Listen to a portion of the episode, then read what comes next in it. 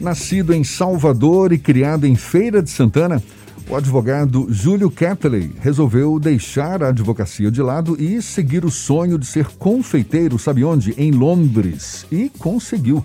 Júlio é nome consagrado na capital da Inglaterra, onde já foi premiado no Cooks to Market, que é o maior reality show de culinária do país. Foi também na Inglaterra que o advogado, apaixonado pelo mundo da alta cozinha, cursou a renomada escola de gastronomia Le Cordon Bleu. O chefe confeiteiro Júlio Catley é nosso convidado aqui no Issa Bahia. É com ele que a gente fala agora, ele diretamente de Londres. Seja bem-vindo. Bom dia, Júlio. Bom dia, Gerson. Que prazer, que prazer falar diretamente com a Bahia, com vocês ao vivo aqui. Para mim, realmente trazer um pouquinho da palavra da Bahia para o mundo e, e, sair daqui agora da Inglaterra e levar minha voz para aí de volta é demais. Ah, legal, bom. legal. Prazer todo nosso. Você já está comemorando aí o, a, a, dispensa da máscara? Certamente, né? Pelo menos em espaços públicos está liberado já na Inglaterra. Sim, é, o que acontece é que a recomendação, o governo liberou, mas a recomendação é continuar usando é, é, colocou na mão da população, colocou é, essa, essa decisão de quando, de como, de usar o bom senso e saber quando você deve ou quando você não deve, quando você pode quando você não pode. Então, foi liberado, mas a recomendação é continuar. Maravilha. Conta um pouco dessa história, Júlio. Você saiu da Bahia para fazer sucesso na Inglaterra. Que, que mudança de chave foi essa na sua cabeça, hein?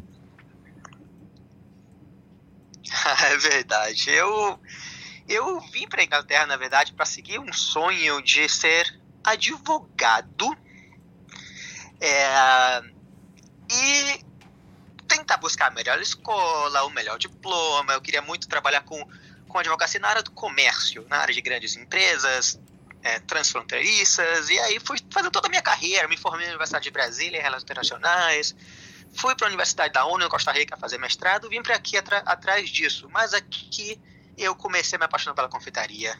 Peguei um ano de licença de advocacia para estudar, que é o diploma, Le Cordon Bleu, e ali na escola, e, e, e ganhei esse diploma. Me apaixonei pela confeitaria.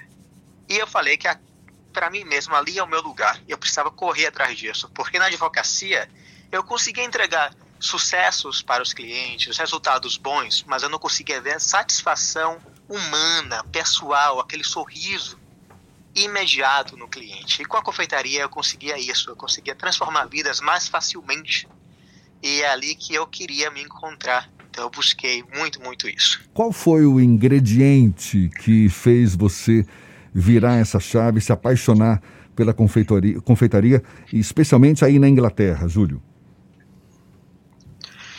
Eu acredito que foi exatamente essa reação das pessoas ao eu entregar algo que eu fiz, ou um bolo, ou um doce, ou ensinar essas pessoas a fazerem e, e essas pessoas sentirem úteis. Eu percebi uma mudança muito imediata. Eu, eu comecei a ver a confeitaria como um veículo, não como um destino. A confeitaria não é necessariamente onde as pessoas queriam chegar. As pessoas gostariam de usar a confeitaria ou para sentirem abraçadas, ou para uma comemoração, para um momento de carinho, de afeto em família, ou para ter uma renda extra. Sempre tinha alguma coisa que levava a uma mudança de vida através da confeitaria. E foi isso que realmente me fez correr atrás. Foi a percepção de como isso mudava rapidamente a vida das pessoas.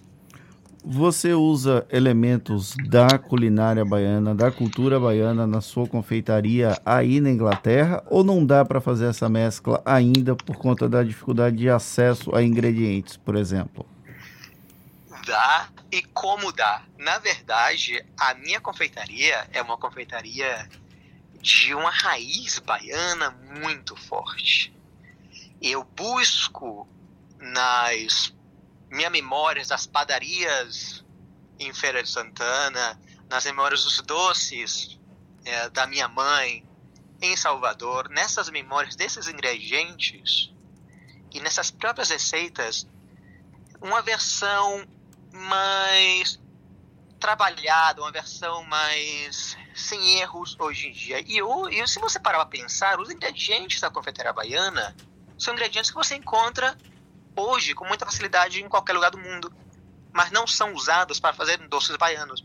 Você tem o coco, aí você vai para o açúcar, aí você vai muitas vezes para a banana da terra, e, né, o leite de coco é muito usado, aí você tem o fubá, você tem todos os ingredientes hoje com muita facilidade, principalmente em países onde tem comunidades brasileiras.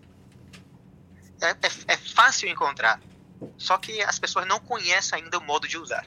Eu faço baba de moça, eu faço bolo de tapioca, eu faço a tapioca hoje encontra com facilidade. A mandioca se encontra em quase todo lugar do mundo hoje.